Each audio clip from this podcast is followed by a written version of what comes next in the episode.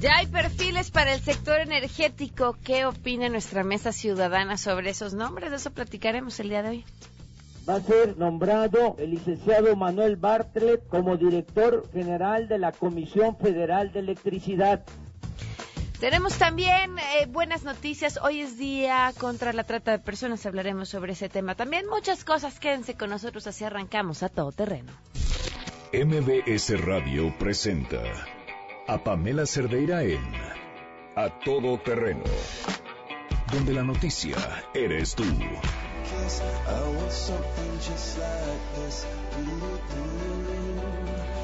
Muy buenas tardes, bienvenidos a Todo Terreno. Muchísimas gracias por acompañarnos en este día, lunes 30 de julio del 2018. Soy Pamela Cerdeira y los invito a que se queden aquí hasta la una de la tarde. Quiero mandarle un fuertísimo abrazo que se lo debo desde el viernes a Jacobo, que nos está escuchando. No sé si desde su trabajo. Espero que no porque porque maneja y, me está contestando por el WhatsApp, así que espero que no en este momento se encuentre manejando, pero le mando un, un, fuerte abrazo, además de un gran respeto y admiración. Gracias por escucharnos, Jacobo.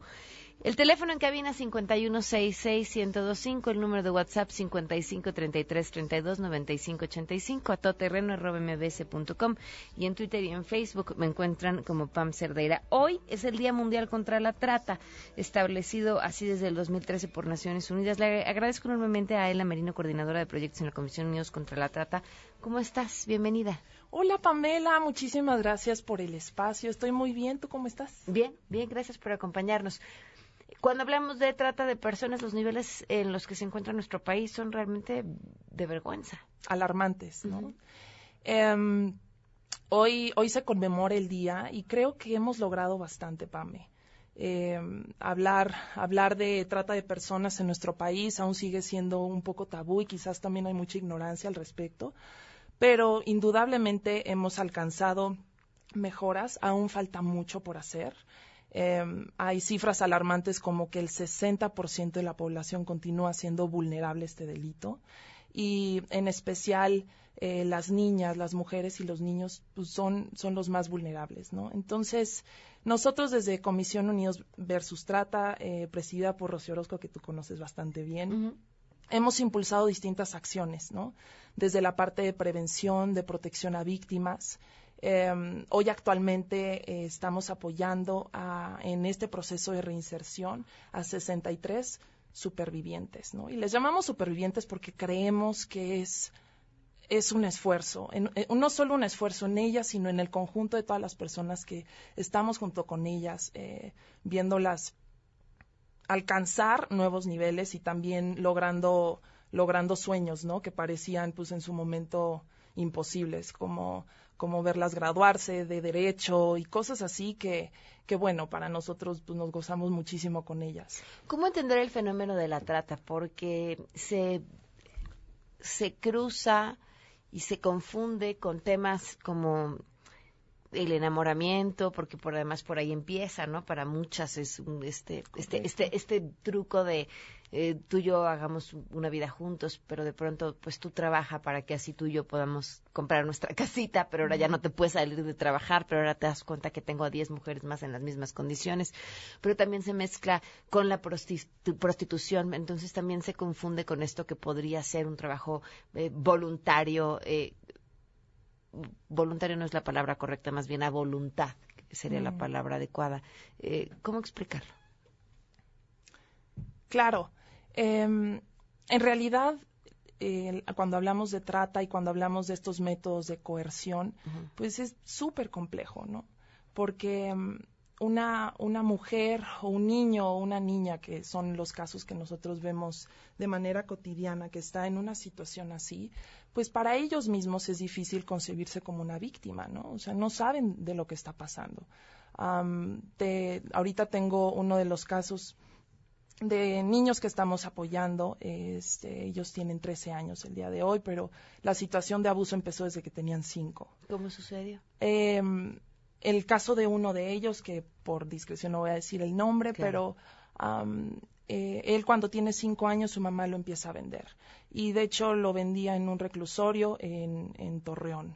Um, situaciones así lo ponen en una completa vulnerabilidad, ¿no? Entonces, cuando, cuando llega un, un externo y le promete yo te voy a dar toda la seguridad que necesitas y en ese momento pues un niño quizás pudiéramos pensar en nosotros mismos o los niños que tenemos cerca de nosotros que no es que se nos conforme o que se conformen con algo poco pero que en realidad solo están buscando o diversión o seguridad o alguien que les pueda prometer este pues al menos no pasar frío, ¿no? Quizás en la noche o no pasar hambre. Y cuando eso lo reciben de un tercero, es muy fácil que caigan. Entonces, para quienes estamos desde afuera, quizás juzgarlo o señalarlo pueda ser fácil, pero cuando entendemos las dinámicas y la situación de vulnerabilidad que los mantiene ahí, entonces podemos ser un poco más empáticos. Y no solo eso, sino también entender que el proceso de recuperación toma tiempo. O sea, salir de un trauma de este tipo jamás va a ser eh, dos, tres días, te pongo una curita y órale, ya, sal, sal, ¿no? No, para nada. O sea, nosotros mismos cuando pensamos en traumas y situaciones difíciles que seguramente este, cualquiera, tanto nosotras como cualquiera que nos escucha ha pasado, pues sabemos que toma un tiempo salir de eso. ¿Qué podemos hacer? Entonces, hoy el llamado para todos es Número uno, infórmate. Número dos, te necesitamos. Te necesitamos como organización, pero también te necesitamos con tu generosidad. Nosotros nos, nos apoyamos y nosotros digamos que eh, nos, ¿cómo se dice? Se, nos mantenemos por la generosidad de todos. Entonces, es muy fácil hacer hacer un donativo a través de nuestra página. Nuestra página es www.comisionunidos.org. Ahí puedes encontrar toda la información de quiénes somos. Este, en específico puedes eh, buscar cada uno de nuestros proyectos. Este proyecto que es el nuevo refugio para niños está también ahí y puedes hacer una donación. Eso cambia vidas. Tu donativo cambia vidas en, verdad. Como, un, como un último llamado, eh, creo que es importante que todos tengamos a la mano el número de denuncia. Y el número de, denuncia no solo, este, bueno, de alguna manera nos sensibiliza y nos abre los ojos a que veamos situaciones de riesgo y que hablemos. O sea, si nosotros no hacemos algo, es, es muy difícil que, las, cosas vayan a cambiar. ¿En dónde podemos denunciar? El teléfono de denuncia es el 01800 5533 000. Este, esta línea está eh, la, maneja Consejo Ciudadano. Ellos tienen una atención extraordinaria y puedes hacer una denuncia anónima las 24 horas del día. Eh, si me permites, voy a repetir el número: uh -huh. 01800 5533 000. Perfecto. Hola, muchísimas gracias. Gracias, Pamela. Un saludo. Gracias, que estés muy bien. La pregunta que les hacemos el día de hoy, ¿qué opinan sobre los nombramientos en Pemex y la CFE para la futura administración de Andrés Manuel López Obrador? Queremos conocer tu opinión a todo terreno. ¿Qué opinas de las designaciones de López Obrador para Pemex y la CFE? Acerca de los nombramientos en la CFE y en Pemex, opino que son favores pagados, que ya es gente, tanto el de la CFE como el de Pemex, que ya cumplieron con su misión política y deberían de darle oportunidad a alguien más. Y no es porque sean personas, sobre todo la de la CFE, de, de mucha edad, pero fue un político que le hizo daño al país en cierto momento y pues creo que no se merece ninguno de los dos el nombramiento. Lamentables los nombramientos de Pemex y CFE. Ambas personas son desconocedoras de los temas de energía. Eh, aquí es donde nos empezamos a dar cuenta de la verdadera esencia de López Obrador, alguien que desconoce las instituciones, los procesos, etcétera, que solo quería llegar al poder por un tema de enfermedad de poder, simplemente. El de la CFE creo que es un gran error de Andrés Manuel, porque con ello demuestra que realmente la democracia sí existe, tiene que ser bajo ciertos estatutos y esos estatutos son meter a alguien que ya estaba en el sistema, como es Manuel Bartlett. Es ahí donde te preguntas dónde iban a empezar por la corrupción, ¿no? Iban a empezar desde ellos y ahí es donde dices, pues bueno, ¿cómo, cómo está eso si meten a personas que han sido corruptas? A todo terreno. Hoy se cumplen 10 meses con 29 días del feminicidio de Victoria Pamela Salas Martínez.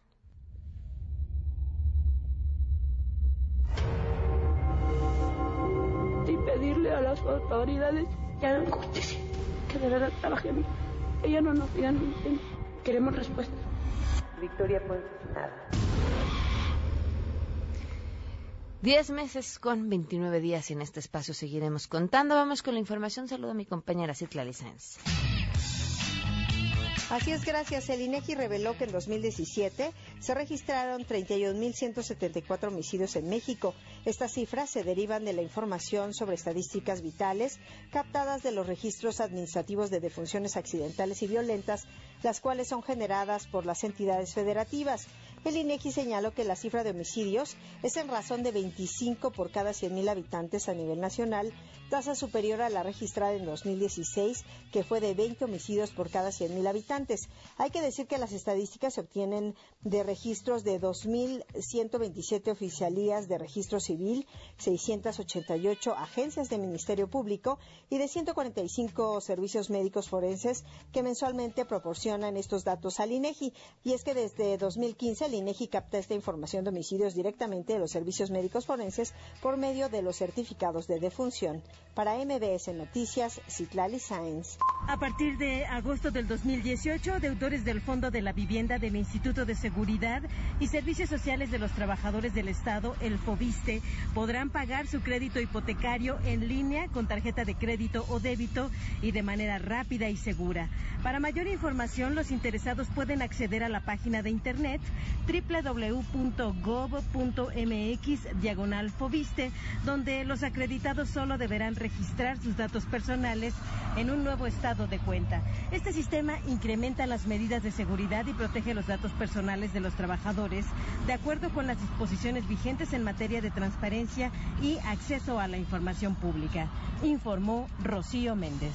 Pamela, te saludo con gusto y te comento que este lunes 6 de agosto, a partir de las 12 del día, el Centro de Comando, Control, Cómputo, Comunicaciones y Contacto Ciudadano de la Ciudad de México iniciará las pruebas de funcionamiento de las alarmas sísmicas.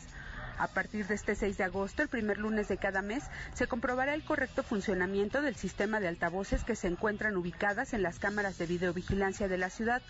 Para prevenir a la población, estas pruebas que se realizarán a las 12 del día indicarán claramente que se trata de una prueba de audio. El C5 señala que tras realizar una revisión de los 1.481 altavoces de la Ciudad de México que no emitieron la alerta sísmica el pasado 19 de julio, se determinó que 757 de ellos no funcionaron por obsolescencia y deberán ser cambiados en su totalidad, ya que tienen más de nueve años en funcionamiento. De igual forma, destaca que el resto de los altavoces está en proceso de reparación y quedarán listos para la prueba sonora del 6 de agosto. Pamela, la información.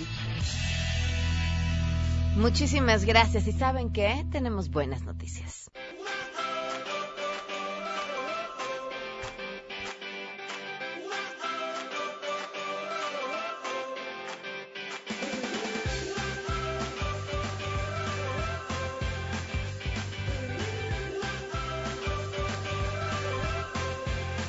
Desde Nuevo León, las buenas noticias. Ángel Medellín, corresponsal de MBS Noticias. Te escuchamos. Muy buenas tardes. Pamela, ¿qué tal? Te saludo desde la ciudad de Monterrey, en donde en un municipio muy cercano a la capital de Nuevo León, en Apodaca, ahí, ahí se encuentra uno de los tres reclusorios de este estado. Ahí se llevó a cabo un hecho histórico para la Iglesia Católica y es que un ex interno fue ordenado sacerdote. Se trata de Gabriel Everardo Zul Mejía. Cuando Gabriel era apenas un joven, fue recluido en el penal de Topo Chico en Monterrey debido a diversos actos de riñas y pandillerismo. Los días que Gabriel pasó en prisión lo hicieron reflexionar sobre su presente y sobre lo que él quería para su futuro. Fue entonces que luego de cumplir su condena y al paso del tiempo, Gabriel tomó la decisión de darle un giro de 360 grados a su vida, despertando en él su interés por entrar al seminario. Con el paso del tiempo, Gabriel se convirtió en diácono, llevando buenas obras y escuchando a los internos y bueno, pues esto despertó por su interés por ser sacerdote,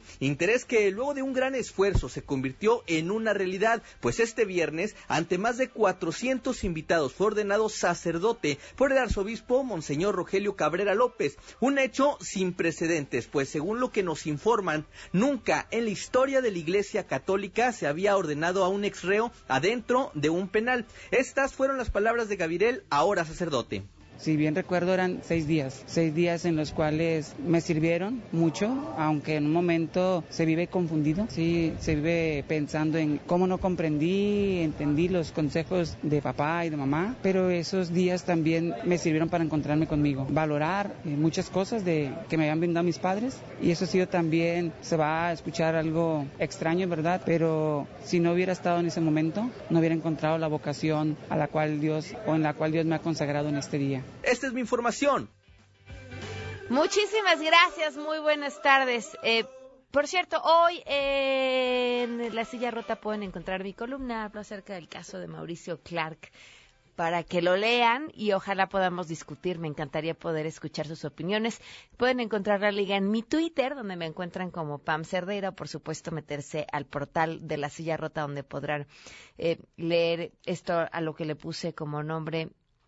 Nace está en el closet, sale del closet, no le gusta y se vuelve a meter, o bueno, algo así similar.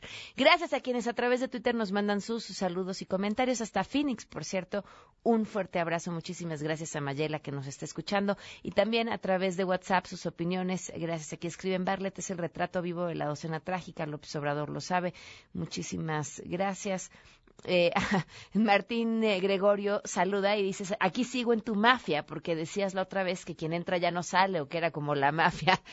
Muchísimas gracias. Es cierto, lo había olvidado. Muchísimas gracias a todos los que forman parte de esta mafia llamada Todoterreno. Lucas, gracias por escribirnos desde temprano también. Eh, escriben aquí, considero que los puestos asignados son para gente leal Andrés Manuel López Obrador, no a los más competentes y calificados. Lamentable. Hay un tema, fíjense, durante esta administración, digo en todas, pero esta la he seguido con más atención, hemos visto cómo los puestos importantes, las secretarías, pues han sido quienes, así a los, a los cercanos, no a quienes tengan aptitudes eh, técnicas o cualidades específicas para diferentes puestos. Y y bueno, pareciera, en el caso de Bartlett, sin duda, eh, pues algo así. Vamos a una pausa, no, nada más en ese caso, eh, no, no en los demás, porque si volteamos a ver al, al gabinete, eh, es lo contrario, ¿no? La, mayoría de las personas tendrían una razón de ser para, para estar designadas donde están, pero bueno, vamos a una pausa y volvemos.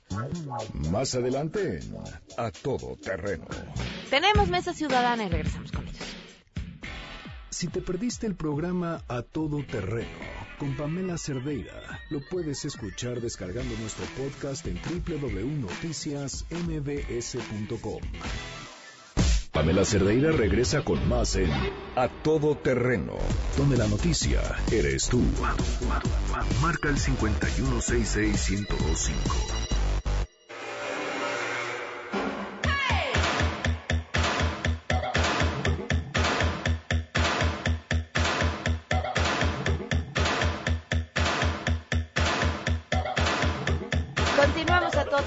12 el día con 26 minutos. Le agradezco enormemente a Pablo Llero que nos acompañes, como, que nos acompañe. ¿Cómo estás? Muy bien, ¿tú? Muy bien, muchas gracias. José Antonio Newman, bienvenido. ¿Cómo, estás? Buen día. Armando Santa Cruz, bienvenido. Gracias, Pamela. Te iba a presentar como el chico migraña otra vez y se me olvidó. ya, ya me hacen burla en mi casa. Me eres el chico, migraña. Pues empecemos con los nombramientos eh, de la semana pasada que dejaron a todos boquiabiertos. Ahora sí que a propios y extraños, porque incluso muchas personas que habían apoyado a López Obrador eh, con mucho fervor y entusiasmo, de pronto dijeron, ah, eso ya no nos gusta. ¿Qué opinan? Pues mira, a mí, a mí se me hace que primero ya nos habían mandado una señal, yo creo, con el, con el nombramiento, o por lo menos el comentario de que al IMSS iban a mandar a Martínez Cázares. ¿Y cuál era esa señal? Aquí la competencia técnica no es lo que rifa. Aquí lo que cuenta es algo más pero sin duda las competencias técnicas no, porque un litigante manejando un monstruo como el IMSS, pues es evidente que no era la persona idónea.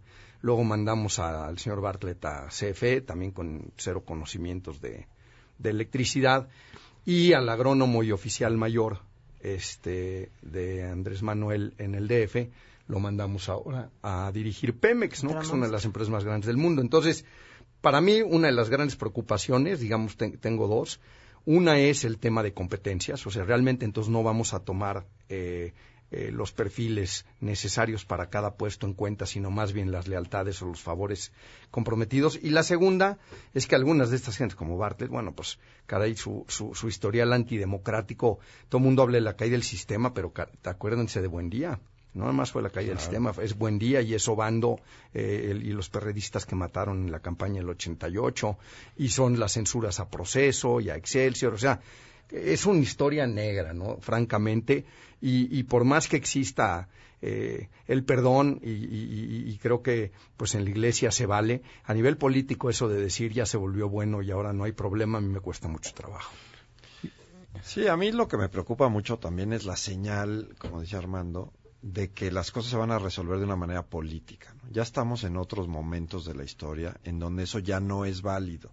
Es decir, tú tienes una Comisión Federal de Electricidad que se tiene que regir por, por cosas técnicas, por la reforma que este, entró en vigor. Es una cosa muy, muy técnica que se debe de resolver no con una visión política de qué quiere el sindicato o qué quiere un grupo de poder, sino qué es lo mejor para el desarrollo industrial de este país y el desarrollo poblacional de este país. Y yo no lo veo, no veo que estén haciendo uso de los talentos que hay en México eh, para resolver estos problemas, lo mismo que el aeropuerto que ya hemos comentado, que se piensa resolverlo de una manera política, no de una manera técnica. Y eso es a mí lo que más me espanta. A mí, en lo personal, no, no, no o sea, he visto este tipo de nominaciones que ha hecho Andrés Manuel toda su vida, entonces no me, no me saca de onda y no me está sacando una sorpresa ahora que lo está haciendo. Pero sí creo que ya el tamaño del monstruo en el que él está subido es enorme y que sí sus tenientes, la gente que va a tener manejando las cosas, va a tener una influencia muy grande porque por más que él quiera manejar, no va a poder manejar el país. Es un, es un monstruo enorme. Nada más Pemex, como decías, es una cosa enorme.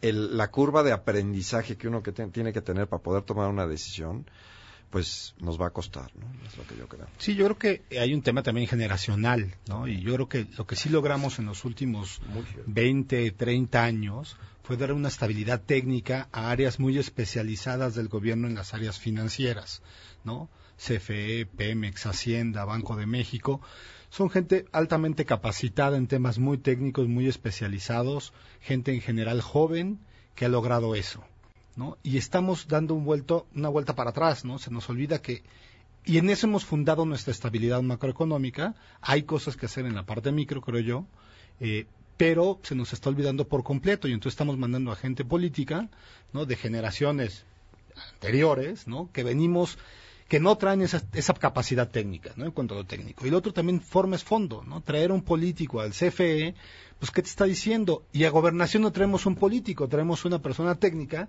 en temas judiciales, ¿no? Entonces, de repente me cuesta trabajo pensar ¿no? ¿Qué es lo que estamos haciendo? O sea, traemos a los políticos a áreas técnicas financieras y traemos a los técnicos, no necesariamente en temas financieros, pero sí en judiciales, a áreas políticas. Bueno, y esto es una esquizofrenia, ¿no? ¿O ¿A dónde vamos? Sí, y el, el problema que tienes es un problema real, ¿no? Es decir, tú vives en un mundo que existe, no importa lo que tú piensas, existe y las consecuencias de los actos son inmediatas. Como tú dices, la estabilidad macroeconómica que tanto la gente dice, bueno, ¿y eso para qué sirve? Nos costó muchos años de, de entender crisis, cambios de leyes para que las cosas no se pudieran manejar de esa manera. Y pues eso es lo que yo veo que tiene más problema con estas personas. Es decir, no por mala intención, sino por desconocimiento pueden ocasionar un problema. Bueno, y vemos, perdón, los resultados al último trimestre que acaba de presentar CFE no son desastrosos, cuando acabamos de tener gente que pasó por ahí que no eran técnicos. O sea, ya nos dimos cuenta que poner gente técnica, ¿no? Pasaron de ahí de CFE al PRI, ¿no? Claramente no era un técnico y hoy vemos el resultado de haber tenido ¿no? A, nuestro flamante director, ¿no? Haciendo luego política que no pudo ni en uno ni en otro y hoy es desastroso los dos lugares. Y sabes a mí algo que me preocupa mucho a diferencia de otras áreas, eh, todo lo que es energía, llámese CFE o Pemex, las decisiones son a muy largo plazo. Es decir, si yo tomo una decisión de perforar en aguas profundas, Entonces, eh, montar la plataforma, hacer el agujero, la perforación, etcétera, puede ser una, una cuestión que se inicia hoy y se termina en cuatro o cinco años. Entonces, las decisiones van a ser de largo aliento y si son equivocadas, pues nos van a pegar mucho tiempo. El caso específico, por ejemplo, de la, insistencia en las refinerías, acabo de leer hace un par de días que hay algunas de las automotrices que, ya se comprometieron para el 2025 a no fabricar coches de combustión. Entonces vamos a embarcarnos en un proyecto que va a tardar dos a cuatro años en ser construido, o sea, nos va a dar el 2021-22, para que cuando acabe de ser construido ya van de salida los coches de combustión. Entonces, ¿qué vamos a hacer con todo ese petróleo? Más allá de lo que ya se ha hablado hasta el cansancio, del el exceso de capacidad instalada que hay en refinerías en el mundo. O sea, ahorita si tú quieres capacidad de refinación, que no sepa que la quiera alguien, pero si la quisieras, mejor ve y compra a Valero Energy o compra alguno de ellos que están muy descontados porque no son muy rentables y compras en funcionamiento la planta en lugar de aventarte una nueva aventura. Algo que no hay que olvidar es que en casi todos los países del mundo, cuando se planea una nueva refinería, los sobrecostos siempre son gigantescos. Vean nada más la última en Brasil, ¿no? Costó más del doble de lo que originalmente se había previsto. Y, además en México tenemos la amplia experiencia de que toda cualquier obra pública no acaba saliendo el doble, el triple. O sea, no es yo diría que eso ya no es un sobrecosto. ¿no? Entiendo que el sobrecosto es un porcentaje por encima del costo. Cuando vale el doble, no, pues ya es otra cosa. ¿no? Ya no es un sobrecosto. Ahora, ¿qué no estamos viendo? A mí la historia me ha enseñado que cuando uno cree que alguien toma decisiones tontas porque es un tonto, es que en realidad algo no estamos viendo. O sea que ¿Qué hay detrás de esta decisión? ¿Cuál es el cálculo que se busca ganar? ¿Qué, ¿Cuál es el plan para la CFE? ¿Cuál es el plan para Pemex con estos dos personajes ahí? Miren, en el caso de, de energía, yo creo que estamos viendo un discurso un poco esquizofrénico, porque por un lado Romo le dice a todo el que lo quiere oír que no se preocupen, que no se van a echar para atrás las reformas, que se va a respetar lo que ya se entregó. Y por otro lado, cada vez se ratifica a más funcionarios que públicamente y en forma muy vehemente dicen que lo peor que nos ha pasado son las reformas, que hay que echarlas para atrás. Que Entonces, pues yo lo que veo pues es que, eh, como dicen los americanos, hay que hablar el habla y caminar la caminata, y aquí están hablando el habla sin caminar la caminata. they're not walking the talk, ¿no? O sea, las acciones hablan más, más fuerte que las palabras, creo yo. Eh, exactamente. O sea, el mensaje que creo que nos están mandando es ese. Que Para sí, que lo quiera leer, claro. Que, sí quieren reversar las, las reformas y que sí están pensando en, aún con sobrecostos y poca eficiencia, pues tomar ese tipo de decisiones. ¿no? Yo sí lo pues, veo así. Yo le daría el, el beneficio de la duda, si queremos darle algo, y ver cuáles van a ser los nombramientos de segundo nivel. No, si tenemos en nombramientos de segundo nivel gente con mucha capacidad técnica sobre el tema, yo diría, bueno, pusieron en las cabezas a alguien para hacer el contrapeso negociador con los sindicatos para darle impulso a las reformas, ¿no? Y que seguramente los sindicatos van a, van a, van a mostrarse renuentes a ello, y en ese sentido las cabezas se van a encargar de eso, de la parte política, teniendo en segundos niveles gente muy capacitada en temas técnicos que impulsen. Ahora, si en los segundos niveles tampoco hay eso, pues no veo para dónde vayamos, sino para atrás. Para ser un pesimista resultaste bastante optimista. Pero resultó más optimista que todo. Hay, un nombramiento ya de, subsecretario. que le queremos de la Montoya, Martín del Campo, que él, él ha sido súpermente anti, anti reforma, ¿no? Y ese ya es un subsecretario. Eh, por abajo de Rocío Nale, que también es anti. Entonces, digo, yo creo que es el, la lectura mía, por lo menos, es va a haber un, un inicio de un proyecto de reversión de todo esto este que pues hay que ver hasta dónde llega, ¿no? Porque en el tema de, por ejemplo, el tema de energía eléctrica es una realidad que las medidas que se tomaron no, sé, que las medidas que se tomaron eh, en los últimos años fueron medidas que sí habilitaron una mayor producción eléctrica y que sí nos empezaron a dar salida hacia energías renovables. ¿no? Vamos a una pausa y regresamos. Queremos conocer tus historias. Comunícate al 5166-1025. Pamela Cerdeira. A todo terreno. Donde la noticia eres tú. Volvemos. Estamos de regreso. Síguenos en Twitter, arroba Pam Cerdeira. Todo terreno, donde la noticia eres tú. Continuamos.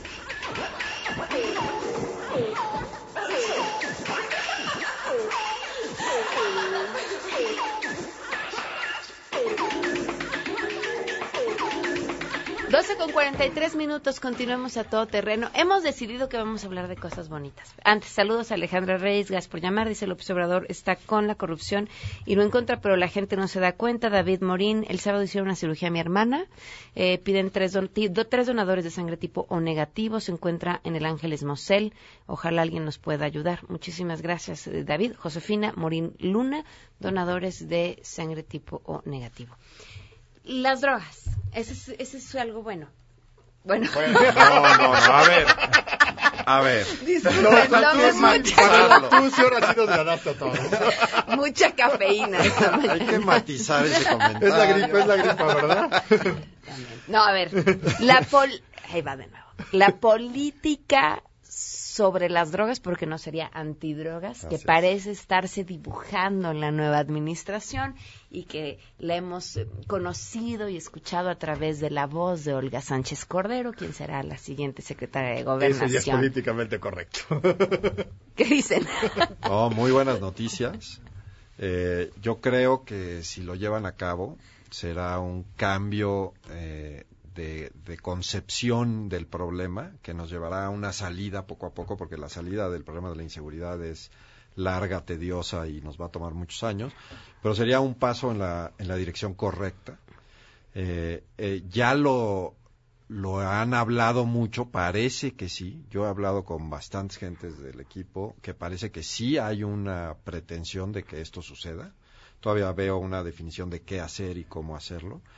Pero me parece una gran noticia. Me parece que Olga Sánchez Cordero está bien informada del tema, entiende lo que está diciendo a fondo y entonces no me parece una ocurrencia, me parece que lo han pensado y Morena ha, como, como partido ha, desde hace tiempo, bueno, y los muchos legisladores han apoyado, digamos, todo, todas las iniciativas en el sentido de que esto se debe de, regular por parte del Estado. Yo creo que ahí, ahora voy a hacer otra vez el chico migraña, ¿no? Para que no crean que no se puede. Este, yo creo que la política me parece una buena política, me parece que vamos a, es una política de futuro, ¿no? Y vamos, pero yo creo que ahí sí lo que no, no sé si estén viendo es el tema de la inseguridad que va a producir, o no, no necesariamente la inseguridad que va a producir, pero el efecto que va a producir la excarcelación de todas aquellas personas que hoy en día están presas por un tema de narcóticos, de marihuana en concreto, y no tuvieron, no está asociado a ningún otro, otro delito.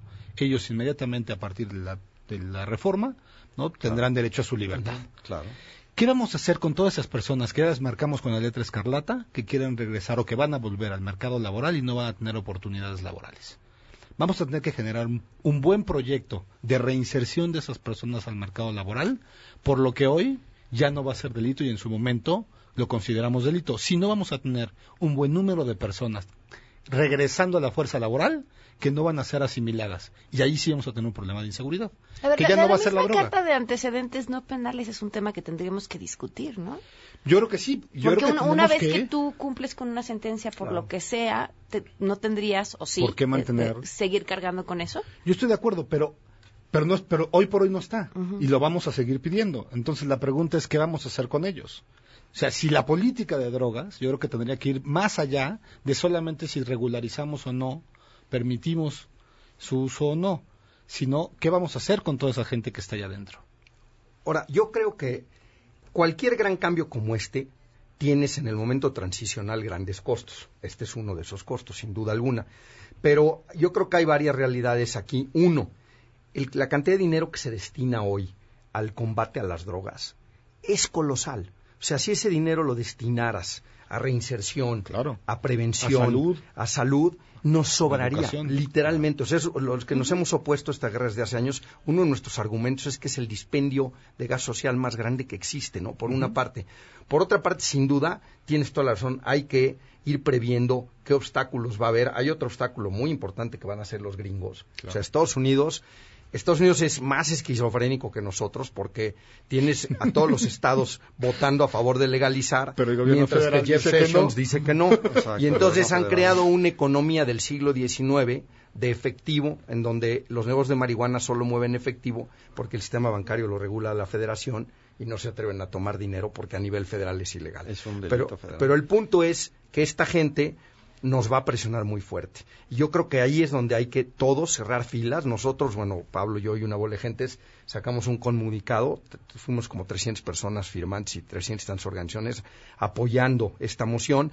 Creo que aquí los mexicanos tenemos que estar juntos porque la presión de Estados Unidos va a venir muy dura.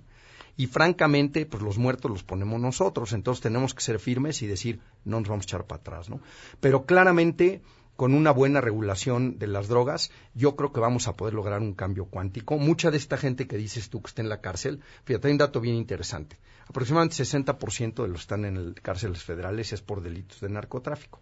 Y de esos, más o menos 67% es por posesión o transporte, no por no por ser grandes narcos. Entonces, muchas de esas gentes ni son violentas. ¿eh? No, no, se no Son- tiene ningún delito son- asociado más que haberlos agarrado con paquetes de, marihuana. Y, y muchos eran usuarios. Lo que pasa es que con, con la- la ridiculez del, Sí. del- del monto máximo permitido en, en México, pues eres traficante con que traigas tres, cuatro churros, ¿no? Que cualquier persona que sea un usuario, pues con toda tranquilidad trae esa cantidad en, en sí, ¿no? Entonces, vamos a liberar a gente que, que no debería estar en la cárcel. Yo creo que es muy correcto eso. Y por otra parte, también yo creo que un- una cosa que puede ser un gran logro de esto es que dejaremos de, dis- de distraer a la policía y al ejército en una batalla perdida, ¿no? De delitos consensuales, que los delitos consensuales son casi imposibles de derrotar, ¿no? Yo siempre me remito al ejemplo de en Estados Unidos cuando la sodomía era delito en la mayoría de los estados, hasta hace 20 años en Texas o cosas así. ¿Y cuándo oías tú que pescaban a, a alguien por eso? Pues no, ¿por qué? Porque sodomizado y sodomizante están de acuerdo en el acto. Entonces, como es, es un delito no predatorio. Entonces, cuando el que compra y vende droga están de acuerdo, es muy difícil agarrarlos. Entonces, esto nos va a permitir que la policía se dedique realmente a, a agarrar secuestradores, homicidas, Sí, etcétera. y yo no estoy, yo no estoy en contra de la reforma, al contrario, yo creo que tenemos que ir hacia allá. Solamente ¿Cómo vamos a abonaría? ¿no? al tema de la permisión, que ahora también eso nos va a remitir a otros problemas que hay que solucionar. No, es- no para nada estoy en contra. Yo No, creo que es lo mejor que podemos. pero sí hay que prever hay- que tenemos ¿Cuál que transitar. que ser el papel del Estado aquí? ¿Cómo el Estado controla la producción, controla la venta o cómo lo ven? Yo- pues, pues mira, depende del tipo de droga y qué es lo que quieran hacer, pero en las drogas como la marihuana se puede. Hay una iniciativa que entró hace tiempo que hablaba, por ejemplo, de permitir el uso personal, es decir, tú puedes plantar en tu casa tus plantas, cultivarlas, transformarlas, etcétera. También se permitía el uso de clubes canábicos, es decir, que haya una persona que es buena cultivando y unos cuantos alrededor que Son buenos fumando. que no, bueno, que, que lo apoyan económicamente, pero, pero es importante la distinción en que no compran ni venden de más. No es negocio, eso es muy No es un negocio. Y la parte, digamos, del negocio, lo que se proponía ahí, que eh, a mí no me fascina, pero bueno, es una solución, que es un poco lo que se- sucede en Uruguay, es que la gente lo produce, el Estado lo compra, lo empaqueta y lo vende, digamos, sin nombre, ¿no? El, el efecto es que no haya una empresa que esté empujando que aumente el consumo de esta sustancia, ¿no? Pues es importante que no sea negocio. Mira, yo te diría que lo que es... Primero que nada, hay muchas formas de matar las pulgas. Hay muchos ejemplos en distintos países que le han entrado de diferentes formas. Nosotros creemos que es mucho mejor que no se cree un grupo de poder económico que luego esté cabildeando y haciendo marketing y promoviendo el consumo, porque lo que quieres es quitarle toda la, delincuencia que existe alrededor de esto, pero no quieres que se promueva el consumo, no quieres Claro. como era con el cigarro antes, ¿no? Entonces, el, el, el- el que haya, el que la gente pueda producir en su casa, de saque le quita el negocio a cualquiera, al Estado o, a la- o al crimen organizado. Entonces, eh, eh, la, iniciativa esta que está muy bien planteada decía, tú puedes producir en tu casa, tú puedes tener clubes canábicos como los hay en, en el País Vasco y Cataluña, y además han sido un éxito. Y además quisiera enfatizar en Cataluña, llevan 15 años que el consumo va a la baja año con año. O sea, porque esa es una de las cosas que naturalmente a quien no está muy enterado de esto le da miedo, es que dicen, se va a disparar el consumo. La realidad no ha, no ha avalado esa conclusión. Al contrario, Portugal, que en 2000 descriminalizó todas las drogas, es el país con el consumo más bajo de cannabis en la Unión Europea y está en el, en el 30% más bajo en el resto de las drogas. Entonces, creo que eso es algo que nos debe dar tranquilidad. Y, como decía, hay mil formas de matar las pulgas. Entonces, los gringos, por ejemplo, en Colorado, es libre mercado. Entonces, libre mercado con la promoción del viernes, ¿no? Llévate el 2 por 1 hoy, el, el, Pacheco feliz hoy. Y entonces, nosotros no estamos de acuerdo con eso porque ahí es cuando empiezas a tener... el consumo. Y al rato hay cabilderos que quieren modificar la regulación y puedes tener una captura regulatoria como la ha habido en el negocio de farmacéuticos o alcohol, ¿no? Yo creo que cualquier modelo va a tener sus inconvenientes, no importa cuál. Yo creo que lo más importante es invertirle al tema de educación, ¿no? Para evitar que haya más consumidores y un tema de salud pública. Claro, ¿no? Independientemente de cómo lo cuál sea el, el, esquema de mercado que le demos para que esto funcione, este, sí meter, invertir en temas de educación y en temas de salud. No queremos que haya más, ni queremos que se enfermen. Y otro, hacer un gran trabajo de qué es lo que queremos prohibir. No queremos prohibir el uso, lo que queremos prohibir es que, sobre texto del uso, se cometan otros delitos, un poco como el alcohol. Yo no quiero que la gente, o bueno, sí estaría bien que dejaran de, consumir alcohol, pero en principio hemos establecido que está bien que la gente consuma, ¿no? Por un tema de salud que sea moderado. Pero hoy no vemos mal que la gente consuma. Lo que no queremos es que la gente maneje en estados eh, eh, de, embriaguez, o vaya al trabajo. o la vaya al trabajo, ¿no? O delitos asociados por el consumo de alcohol. Lo mismo debería pasar con el caso de las drogas, ¿no? O sea, no puedes manejar, no puedes utilizar maquinaria pesada, no puedes llegar al trabajo en esos estados, ¿no? Una serie de cosas que agravan la comisión de un delito si vienes en el uso de esa de, ese, de este bien. Ah, Armando, hablabas hace unos momentos acerca de la presión por parte de Estados Unidos. ¿Cómo visualizas esa presión? ¿Qué tipo de presión? ¿Y por qué qué, eh, qué le pasaría a Estados Unidos o qué pasaría con todo su entorno en una condición en la que México despenalizara las drogas? Mira, en el caso de marihuana le pasaría poco porque allá hayan despenalizado en la mayoría, en un buen número de estados. Inclusive estamos ahorita en el grado de, paradoja de que, exacto, ya se importa marihuana de invernadero a México en Estados del Norte, ¿no? Entonces, por el lado de marihuana no creo que haya mayor problema. Donde se puede poner más complicado es en, las otras drogas, ¿no? Porque finalmente los americanos pues quieren que les hagamos la tarea. Y, es lo que no podemos aceptar. Este, de hecho, los americanos debían de ir por esta ruta. Yo, yo déjame decirte, hoy día están teniendo los americanos más muertos al año por la crisis de opioides de los que tenían cuando la guerra de Vietnam. Que es, increíble, o sea, es una gran tragedia norteamericana. Pero Trump y su gente optan por poner penas más duras, lo que no ha funcionado. Cuando en Suiza le regalan la heroína a los heroinómanos y entonces lo que han logrado es que desde que inició el programa, todos los años, sin excepción, ha bajado el número de nuevos adictos, ha bajado el número de viejos adictos, se ha eliminado prácticamente la muerte por sobredosis y el contagio de HIV y hepatitis. Entonces, eso es lo que deberían ellos de hacer. Ahora, muy probablemente no lo hagan porque hay un sector conservador allá, la derecha cristiana es muy potente y está en contra de esto, pero pues lo que nosotros tenemos es que ser firmes. Ahora, yo creo que la presión va a poder eh, ser muy fuerte, retóricamente nos va a tuitear a muerte Trump, pero, pero sí creo que como ya de por sí las cuestiones están ríspidas, yo creo que eh, si estuviéramos en un entorno más amigable, el riesgo de desobedecer los designios de Estados Unidos sería mayor. Pero ya ahorita con toda esta cuestión de los aranceles, de, la, de, construir el muro, etcétera, yo creo que no podemos doblar las manos. El, el, lo que está en juego es demasiado alto. Y pues hay que ser firmes y decir no. Y, y, por supuesto tratar de trabajar allá con congresistas de allá y demás y explicarles, oye, a ti te conviene irte por la misma vía. Ve lo que ha pasado en los estados donde tienes, donde has legalizado. En Colorado el número de encarcelamientos ha bajado, el número de robo con violencia ha, bajado, en fin, las estadísticas son abrumadoramente favorables. ¿no? Nos vamos. Muchísimas gracias a los tres por habernos acompañado. Muchas gracias. gracias. Se quedan en mesa para todos mañana a las 12 a todo terreno.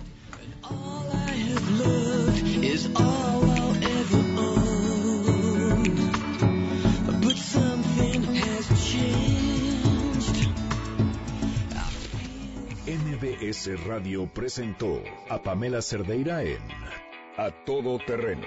Te esperamos en la siguiente emisión, A Todo Terreno, donde la noticia eres tú. MBS Radio, en entretenimiento, estamos contigo.